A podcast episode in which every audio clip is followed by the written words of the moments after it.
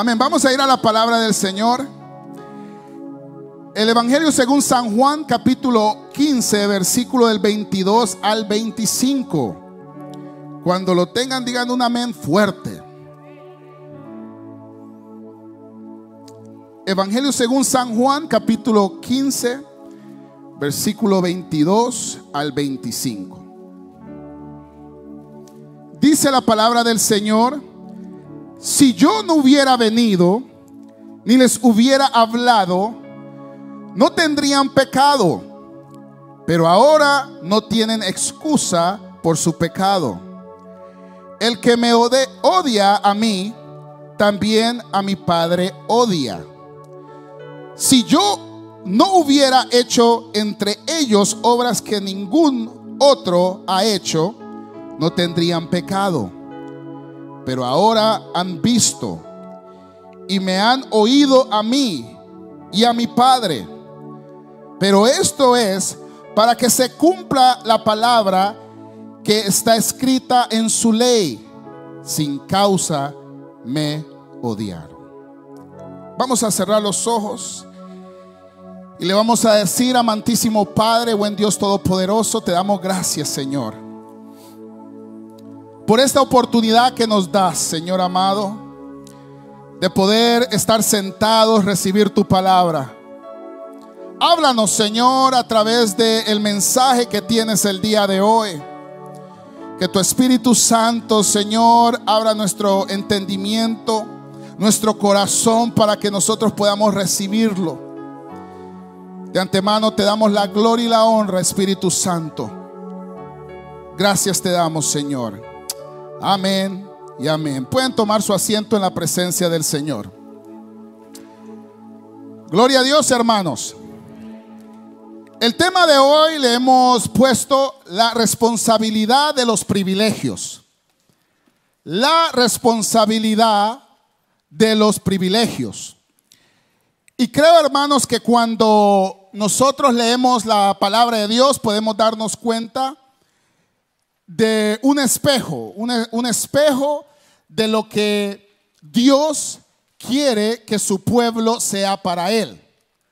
Y cuando leemos la palabra de Dios, nos damos cuenta que uno de los ejemplos que el Señor siempre muestra de una manera contundente es el pueblo de Israel, que fue una nación que fue tomada de personas paganas, una nación que fue tomada de personas que adoraban y exaltaban a diferentes dioses y los unificó, les dio manifestaciones, eh, les hablaba audiblemente a muchos de los que él apartaba para guiarles. Y muchos de ellos creyeron Creyeron en las promesas de Dios, creyeron en la palabra, en lo que Dios les estaba diciendo y pudieron ver los frutos de esas promesas.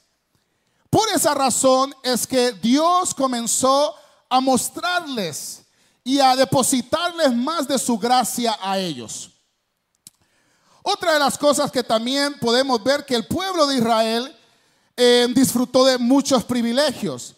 Primero, uno de los privilegios es, ser el pueblo de Dios. Ese es un privilegio maravilloso. No sé si usted dice amén.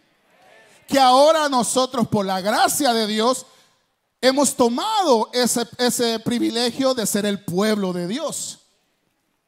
Entonces, ser el pueblo de Dios, después Dios le da leyes a ellos para que ellos vivan de acorde a los ideales y a los pensamientos de Dios y eso los hacía apartarse de las otras naciones que muchas veces vivían de una manera muy liberal. Pero también Dios les daba sus alimentos, les daba también este, bendiciones en, en los ganados y ellos podían ver los privilegios que ellos adquirían por ser el pueblo de Dios. Aquí en el relato que Jesús está hablando con sus discípulos, es un relato donde Él comienza a decirles a ellos, porque a ellos es que Él estaba hablando y diciéndoles estas palabras. Y es que era muy importante que ellos no solamente miraran la gracia de Dios como algo maravilloso, sino que tuvieran una responsabilidad con ella. Que la gracia de Dios, claro, nos daba la oportunidad de ser libres, de ser salvos, pero que también nosotros teníamos una responsabilidad. Y no solamente los discípulos que ya habían creído en el Señor, que seguían al Señor, que hacían la voluntad del Señor cuando Él estaba ahí, pero también la responsabilidad de todo ser humano. Diga usted, yo tengo una responsabilidad. Todo ser humano tiene una responsabilidad. Claro, adquirimos otras responsabilidades cuando vamos creciendo, pero todos tenemos una responsabilidad que no nos podemos excusar. Que no puede usted decir, no, mire, yo en realidad no sabía de, Dios tanto y yo nunca fui a la iglesia, entonces yo no tengo mayor condenación. No. Todos tenemos una responsabilidad delante de Dios. Y hoy usted se va a dar cuenta de eso, de la responsabilidad que cada uno tenemos a ese privilegio Dios se le, ha revelado de diferentes maneras al hombre, algunos de una forma y a otros de otra. Pero en general nadie puede decir que no sabe nada acerca de Dios. Yo si hago una encuesta aquí, la mayoría, puedo decir todos, pero vamos a ser un poquito honestos en esto. Quizás de todos los que estamos aquí, quizás unos tres pero de verdad creo que no es así. Porque si no han conocido bien a Dios, han oído de cosas que Dios ha hecho. Han oído de alguien que quizás era un ex drogadicto, un ex pandillero o una persona que vivía una vida desenfrenada y vino a los pies del Señor y fue transformado o transformada. Quizás ellos no lo han visto con sus ojos, pero lo han oído en realidad, la encuesta de hacerla no la podemos hacer porque en realidad todos los que estamos aquí en este lugar hemos conocido o hemos oído de Dios. En eso también se añade, hermanos, el testimonio del Evangelio de Cristo Jesús. Es el medio por, por la manera que la raza humana ha podido recibir las más claras enseñanzas al respecto de Dios. ¿A dónde, o usted dígame un lugar donde no se predique el Evangelio? En todos los lugares. Hoy usted en Facebook está y ahí hay alguien predicándole del Evangelio.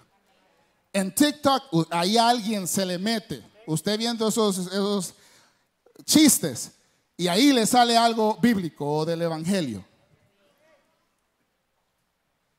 en las otras redes, igualmente, en todos los lugares se predica del testimonio de Cristo Jesús. Y eso enseña al respecto de Dios y de la voluntad de Dios. Ahora, ¿cuál es la voluntad de Dios? La voluntad de Dios es que creamos que Jesús es Cristo y que solamente por medio de Él hay salvación. Gloria a Dios. Esa es la voluntad de Dios. No hay otra voluntad.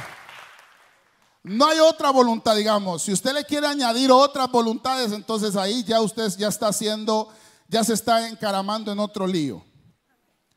Pero la verdadera voluntad del, de, de Dios, que Dios quiere que el hombre, cuando recibe a Cristo, tenga la experiencia de creer en Cristo, en Jesús, y creer que en Él hay salvación. Porque la Biblia dice que a Él se le ha dado toda autoridad. El Padre le ha cedido la autoridad a Él. Ahora, para poder este, de entrar en, este, en estos versículos, porque muchos pueden decir, no, ah, ven, que si uno no oye del Evangelio, si uno no oye de, la palabra de Dios, si uno no es cristiano, entonces uno no tiene pecado, no. Jesús no estaba diciendo eso, lo que él estaba diciendo, porque primero, hermanos, debemos de entender que todos nosotros somos pecadores. Porque hemos heredado un pecado. lo hemos heredado por el primer hombre. La Biblia dice que por un hombre entró el pecado al mundo. Y ese hombre nos hizo leña a todos nosotros. A todos. Pero también dice que por un hombre también vino la salvación de los hombres. Gloria a Dios. Entonces Jesús lo que les estaba diciendo o enseñando es que si los hombres no habrían sido pecadores, ellos habían sido pecadores desde el tiempo que Adán pecó y recibieron ese pecado. Pero el pecado llega a tener mayor magnitud por una simple y sencilla razón, por el rechazo del Hijo de Dios. Cuando el ser humano rechaza al Hijo de Dios, es un pecado que tiene una magnitud de condenación. Porque no está rechazando una religión, no está rechazando a un pastor, no está rechazando a una iglesia, está rechazando al que toda autoridad se le cedió. Entonces usted no puede decir, no, yo creo en Dios, pero en Jesús no, Él era como cualquier hombre. No, porque toda la autoridad, el Padre, Dios, se la dio al Hijo. Y nadie puede ir al Padre si no es por el Hijo. Porque el pecado más grande del hombre ha sido el rechazo a Jesús. Entonces, Él lo que estaba enseñando a sus discípulos es el, el tener el buen uso de la gracia de Dios. El buen uso. Ahora, lo que simple y sencillamente Dios quiere es que nosotros reconozcamos la gracia de Dios en medio de nosotros. Ahora, ¿cómo yo reconozco la gracia de Dios en medio de cada uno de nosotros? Cuando uno estudia lo que es la doctrina de las dispensaciones, que es simple y sencillamente la manera como Dios administra los tiempos. Como Dios trabajó con esta generación de una manera. Después Dios les dio un mandato, les dijo, esto tienen que hacer, y si hacen esto van a vivir, pero si hacen esto, ustedes mismos se van a echar la soga al cuello. Y Dios tiene que después buscar una manera para liberar a la humanidad y aplicar juicio. Porque después de toda desobediencia hay un juicio. Entonces son siete dispensaciones que ahorita eh, eh, la humanidad ha vivido en seis porque nosotros somos la dispensación de la gracia. Y está la dispensación de la, de la inocencia, la dispensación de la conciencia, la dispensación del gobierno, de las promesas de la ley y ahorita estamos viviendo de la gracia. Pero si usted estudia todas esas dispensaciones, usted se da cuenta que nosotros, esta generación, desde el momento que vino Jesucristo, tenemos la oportunidad valiosa y el privilegio más grande. Porque en las otras dispensaciones tuvieron que ver otras personas que tuvieron que interferir a la causa, o Dios tuvo que mandar un diluvio, o Dios tuvo que hacer algo, pero en esta Dios tomó cuerpo de hombre y vino a morar con los hombres. Eso es lo que sucedió. Que Dios vino a morar y no solamente a morar, sino a darnos ejemplo. Nos vino a decir, mira, esto sí se puede. Eh, mira, vivir de esta manera sí se puede si tan solamente tú crees. Si tan solamente tú obedeces como yo obedezco al Padre, sí se puede. Entonces nos dio ejemplo, pero también es la dispensación que tenemos el privilegio de ser salvos por gracia. Que no hay nada que nosotros tengamos que hacer para poder recibir la salvación, solamente la gracia de Dios. Usted no tiene que hacer rituales para después ser salvo. Usted no tiene que seguir leyes para ser salvo. Usted no tiene que ir a quemar becerros para ser salvo. Usted lo único que tiene que ser receptor de la gracia de Cristo Jesús. Eso es lo único que tiene que hacer. Entonces, en realidad las cosas cambiaron para el ser humano desde ese momento. Imagínense cómo cambiaron las cosas, que el ser humano ahora disfrutaba de esa gran oportunidad, de ese privilegio maravilloso. De ese privilegio maravilloso, de ser salvo, de, no ser condenado. Porque eso de las leyes, antes de, la, de lo que era la dispensación de la gracia, las leyes, nadie podía cumplir la ley. Porque si usted solamente fallaba una de las leyes, fallaba todas las leyes. ¿Y cuántas veces nosotros fallamos solamente aquí en lo del manejar? Todos los días fallamos, nos pasamos en rojo, casi le queremos pegar a los carros. Y solo en eso que nosotros tenemos algo de control. Ahora algo que no tenemos control, Dios mío, aquí estuviéramos cocinados todos. Eso es lo que Él quiere que nosotros reflexionemos, de que nosotros valoremos y le demos la responsabilidad a esto que hemos recibido. Que sí, que no es por méritos, no es porque usted haya sido bueno en los tiempos de antes o en, en, su otra vida. Usted fue una persona buena y por eso es que Dios ahora quiso que usted fuera creyente. No, eso es pura mentira. La única razón que Dios le ha dado a usted la oportunidad de recibir a Cristo Jesús, oír el mensaje de Cristo Jesús es por gracia. Miren lo que dice cuando las personas ignoran la gracia de Dios. Cuando ignoran la gracia de Dios, hay mayor o trae mayor condenación. Usted cuando lee eh, Mateos capítulo 11, versículo del 21 al 24, Jesús habla de cómo Él hizo milagros en ciertas ciudades, pero en esas ciudades nadie se convirtió, o mucha gente no se quiso convertir. Dice aquí, mírelo, entonces comenzó a reconvenir a las ciudades en las cuales había hecho muchos de sus milagros, porque no se habían arrepentido diciendo, ay de ti Corazín, ay de ti Bethsaida, porque si en Tiro y en Sidón se hubiese, hubieran hecho los milagros que se han, se han sido hechos en vosotros, tiempo a que se hubiesen arrepentido en celicio y en ceniza.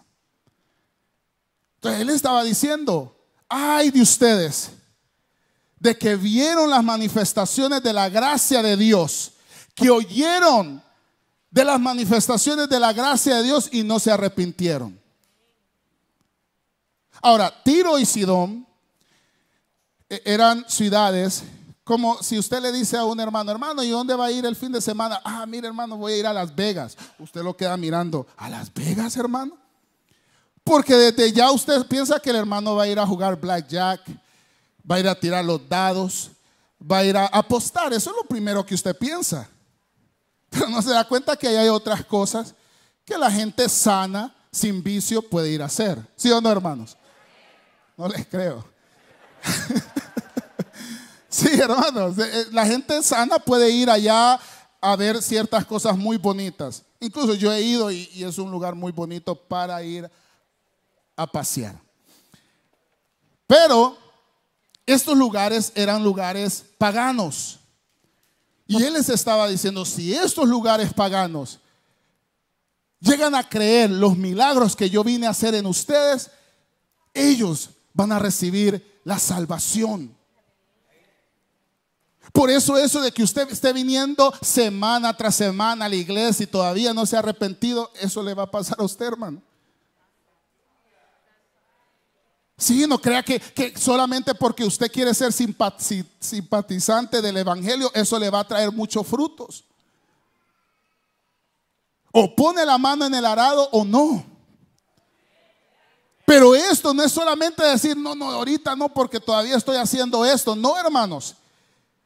Lo que el Señor quiere es que nosotros seamos responsables de ese privilegio que Él nos está dando. Y el privilegio más grande que todo ser humano tiene es poder que se le revele primeramente la gracia de Dios, la salvación por medio de Cristo Jesús.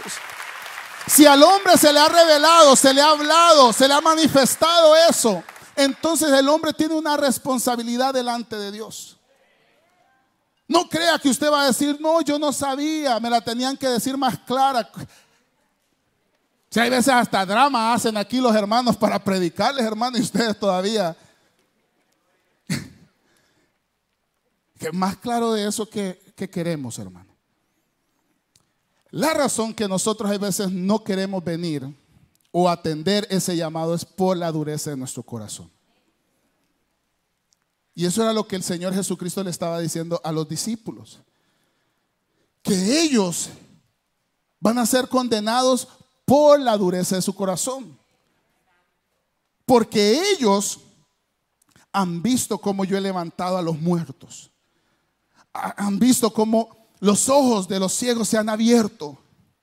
Pero ellos no quieren creer porque ellos saben que al creer tienen que vivir una vida justa delante de Dios. Yo le quiero dar tres puntos el día de hoy, si me da tiempo, tengo nueve minutos, sí, creo que sí. Y el primero es descuidar la gracia recibida deja al hombre sin ninguna excusa. Es por eso que después que Jesús vino a la tierra, la historia del hombre no ha sido igual. Las situaciones del ser humano ante Dios ya no es la misma después de la venida de Cristo. Versículo 22 dice, si yo no hubiera venido, ni les hubiera hablado, no tendrían pecado, pero ahora no tienen excusa de su pecado. Hermanos, una de las cosas que el Señor hace y se manifiesta su gracia es por medio de la prédica del Evangelio. Esa es una de las maneras. Pero hay otras maneras que Dios a las personas se le manifiesta.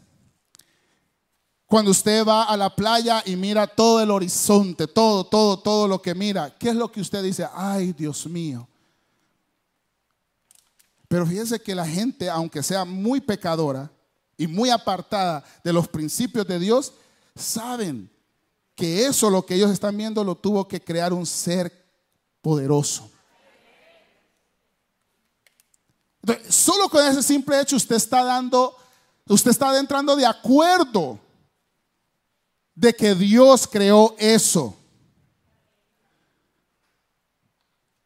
el problema es que de ahí no queremos pasar. Porque Dios, aunque haya creado todas las cosas, ha dejado un solo camino. No hay varios caminos. Ha dejado un solo camino.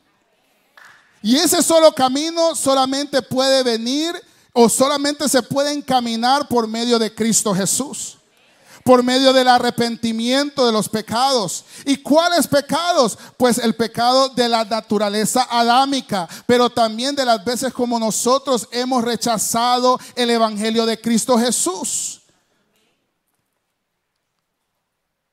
Es por eso que su venida y sus obras, que hasta el día de hoy nos están acompañando, es una clara manifestación de su gracia.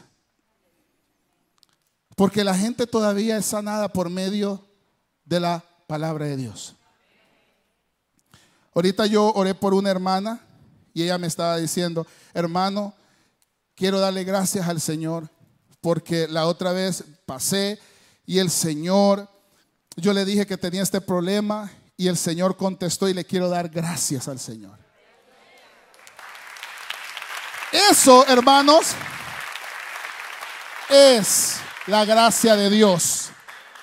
Esa es la manifestación de la gracia de Dios. Y muchos de nosotros aquí hemos visto o esas cosas o mayores cosas. Entonces no podemos nosotros negar esta verdad. no podemos nosotros ser tan simples hacia esta verdad. Lo otro es el que dice aquí, el descuidar una gracia recibida nos descalifica para cuidar de la restante. cuando nosotros descuidamos la gracia que hemos recibido o la, la gracia que Dios nos está presentando, entonces estamos descalificados para cuidar de la restante, de lo que Él quiere hacer con nosotros. Usted recibe algo de parte de Dios. ¿Qué es lo que usted tiene que hacer? Seguir creyendo, seguir avanzando para ver más gracia de Dios. Él dice, el que me odia a mí, también a mi Padre odia. Con estas palabras Jesús nos está demostrando que no se puede ser selectivo con las cosas de Dios o que recibimos de parte de Dios. Y eso, hermanos, nosotros los creyentes hay veces somos selectivos para lo que queremos hacer. Ahorita ya los creyentes pónganse las botas. Sí, porque hay veces nosotros queremos hacer lo que nosotros queremos hacer. Hay veces queremos servir donde nosotros queremos servir.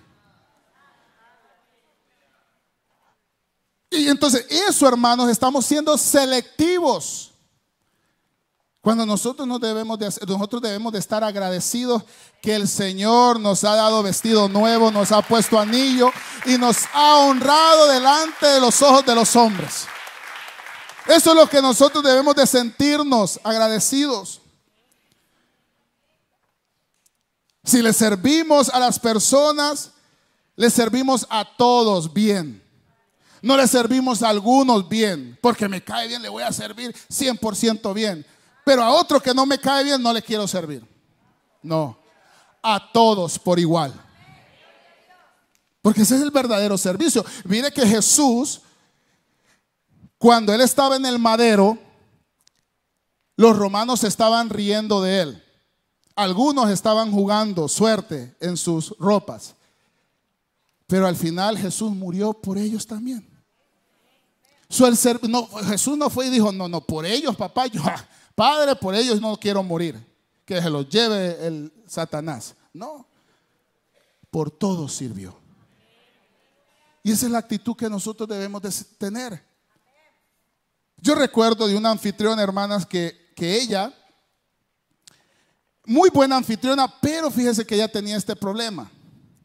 Y es que cuando ella le servía a todos, y ahí en esa célula había doblete. Dobletes que dan dos veces.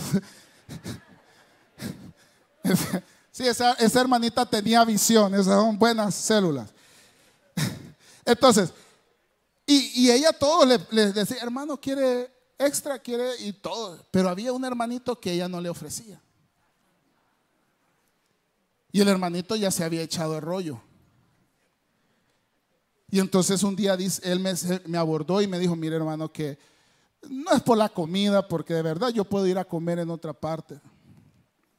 Pero es el gesto y lo que la hermana le está enseñando a otros. Y es que yo estaba sentadito así y cuando la puerta estaba ahí, yo, la, yo pude ver toda la escena. Y la hermana le dijo, oh, mire, el hermano Julano de tal quiere otro. Y ella le hizo. Así le hizo, como le hacen ustedes, hermanas.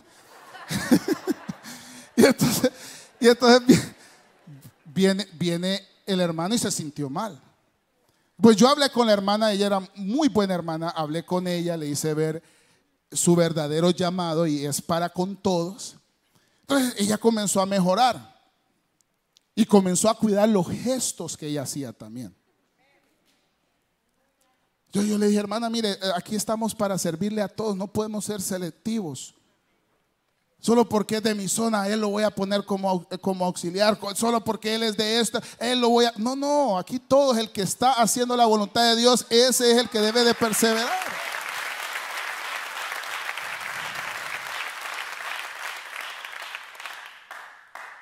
Entonces, hermano, esto de no descuidar porque podemos atropellar lo que Dios tiene para nosotros, También consiste de las esposas o de los esposos. Hoy les voy a contar casos. Fíjate, tenía otro caso que esta hermana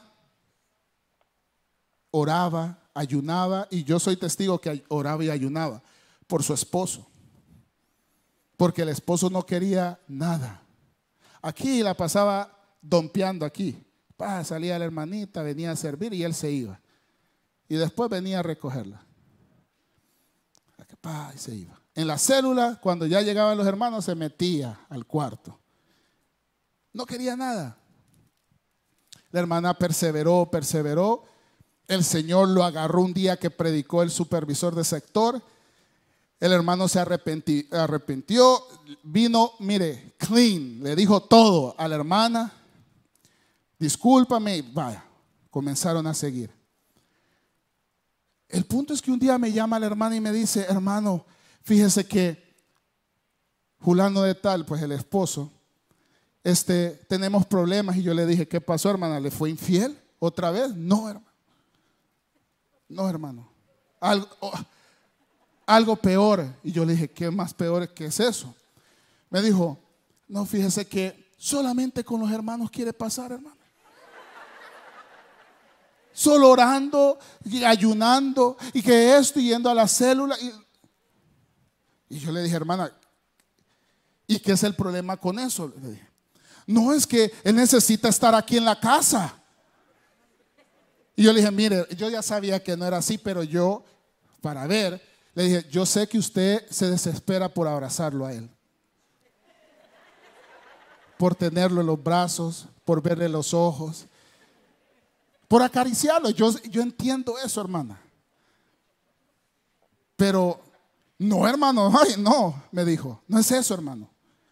Solamente que él tiene que estar aquí porque eso de estar yendo a la iglesia, que el hermano lo está llamando para esto, que para... No, no, no, él tiene que estar aquí. Y ahí sí me, me, enchaquicé yo. Es un término colombiano. Me enojé pues. Entonces, le dije yo, hermano, entonces, ¿qué es lo que usted quiere? ¿Qué hacía usted cuando él se iba a tomar con sus amigos? Y cuando no le llegaba por dos días a la casa, ¿qué hacía usted? No me pasaba llamando, hermano, mire que Julano no viene, que Y ahora que el hombre está haciendo la voluntad de Dios, usted está renegando. El problema es, hermanos, que hay veces nosotros descuidamos esa gracia que Dios nos está dando porque queremos hacer nuestra voluntad, hermanos. Digan amén, hermanas. Sí, por eso es que el Señor no les da otra cosa más. Porque con lo que le está dando el Señor, ustedes están siendo rebeldes. No van a poder ver lo que Dios tiene preparado para ustedes. Lo último, no hay ninguna razón para rechazar la gracia de Dios. No hay ninguna razón. Como le digo, usted puede rechazar una iglesia Puede rechazarnos a nosotros, los predicadores. Eso usted lo puede hacer. Usted está en todo su derecho. Pero no puede rechazar a Dios. Porque aunque hay iglesias que hacemos las cosas bien, claro, hay iglesias que no hacen las cosas bien, pero el mensaje de salvación es el mismo.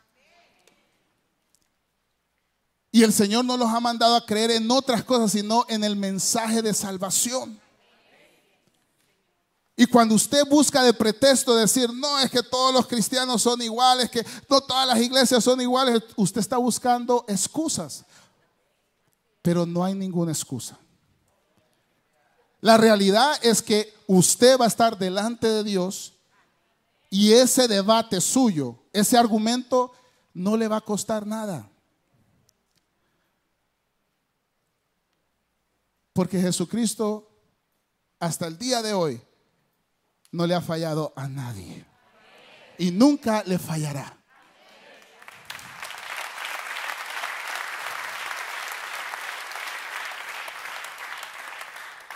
Entonces, como seres humanos no tenemos ninguna excusa para no creer a Dios.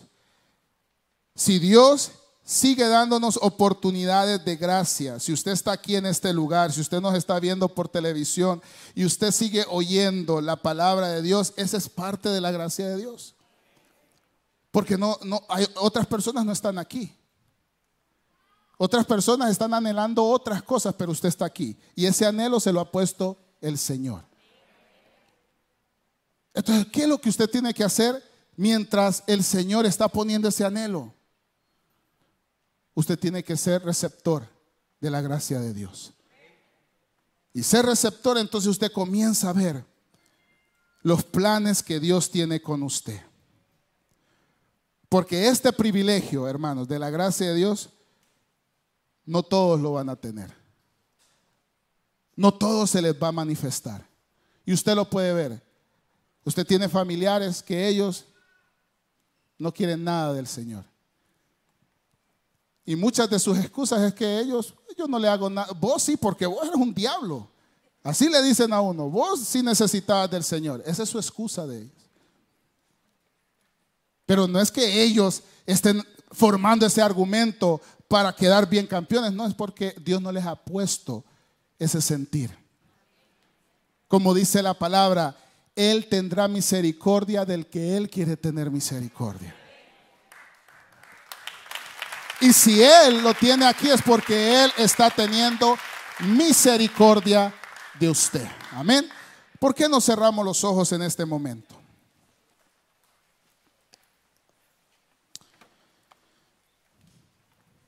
Tanto para los creyentes como los no creyentes tenemos una responsabilidad. Una responsabilidad delante de Dios. Algún día vamos a dar cuenta de esa responsabilidad. Dios muestra su gracia por medio de las oportunidades que le da al ser humano. ¿Qué es lo que Dios se ha manifestado? ¿Qué es lo que Dios ha hecho alrededor de ti? Que tú has dicho, no, esto, esto tuvo que ser el Señor. Este es el Señor. Esto ni un ser humano puede saber esto. Esto ha sido el Señor que me ha estado hablando. Y quizás tú vienes y comienzas a vivir y descuidas esa, oportunidad que Dios dio. Pero Dios vuelve a darte otra y te vuelve a hablar o te vuelve a mostrar algo que Él se, manifestó en tu vida. Y tú sigues descuidándola. El Señor el día de hoy dice, basta con eso. O es tiempo que tú reconozcas que yo he venido orando en tu vida y que mi gracia es suficiente para librarte de esa condición que tú tienes. Yo quisiera hacer un llamado en este momento. Quiero hacer dos llamados. Quiero hacer el primer llamado si usted nunca le ha entregado su vida a Cristo. Este es un buen momento donde usted puede levantar su mano. Yo quisiera orar por ti. Si tú nunca le has entregado tu vida a Cristo, nunca le has dado tu vida a Cristo, no entendías de esto, pero hoy te das cuenta que el hecho que estás sentado ahí es la manera como Dios está manifestando de su gracia. ¿Por qué no levantas tu mano? Si quieres entregarte al Señor en esta hora, puedes levantar tu mano y voy a orar por tu vida. Este es un buen momento. Igualmente quiero hacer la otra invitación. Si fuiste creyente, te descuidaste, hoy el Señor te trajo a este lugar para que te vuelvas a Él. ¿Por qué no levantas tu mano y quiero orar por tu vida? Gloria a Dios. Ahí pasa una mujer. Gloria a Dios. Pasa, quiero orar por tu vida. Alguien más que quiera acompañar en este momento donde el Señor abre las puertas de la gracia suya. Si tú quieres recibir a Cristo Jesús y quieres reconciliarte, levanta tu mano. Este es un momento donde lo puedes hacer. No tengas pena. No digas, ¿qué, van a decir? No, todos tuvimos que pasar por este momento, pero fue un momento de lucha y batalla, pero que el Señor, la gracia de Dios, fue superior. La gracia del Señor está en este lugar. ¿Por qué no levantas tu mano si quieres entregarte o reconciliarte? Y yo quiero orar por tu vida. Voy a hacer el último llamado. Si quieres pasar al frente, puedes hacerlo. Levanta tu mano. Si quieres reconciliarte igualmente. Pero si no lo hay, vamos a orar por esta mujer que ha pasado. Y le pido a la iglesia que se ponga de pie. Y vamos a orar por ella y le decimos, Padre, te damos gracias, Señor, por la vida de esta mujer, Señor amado. Gracias, Señor, que tú has inquietado el corazón de ella para venir delante de ti, Señor. Perdona sus pecados. Perdona sus ofensas, Señor amado. Que seas tú, Señor, trayendo esa fortaleza hacia su vida. Gracias, Señor.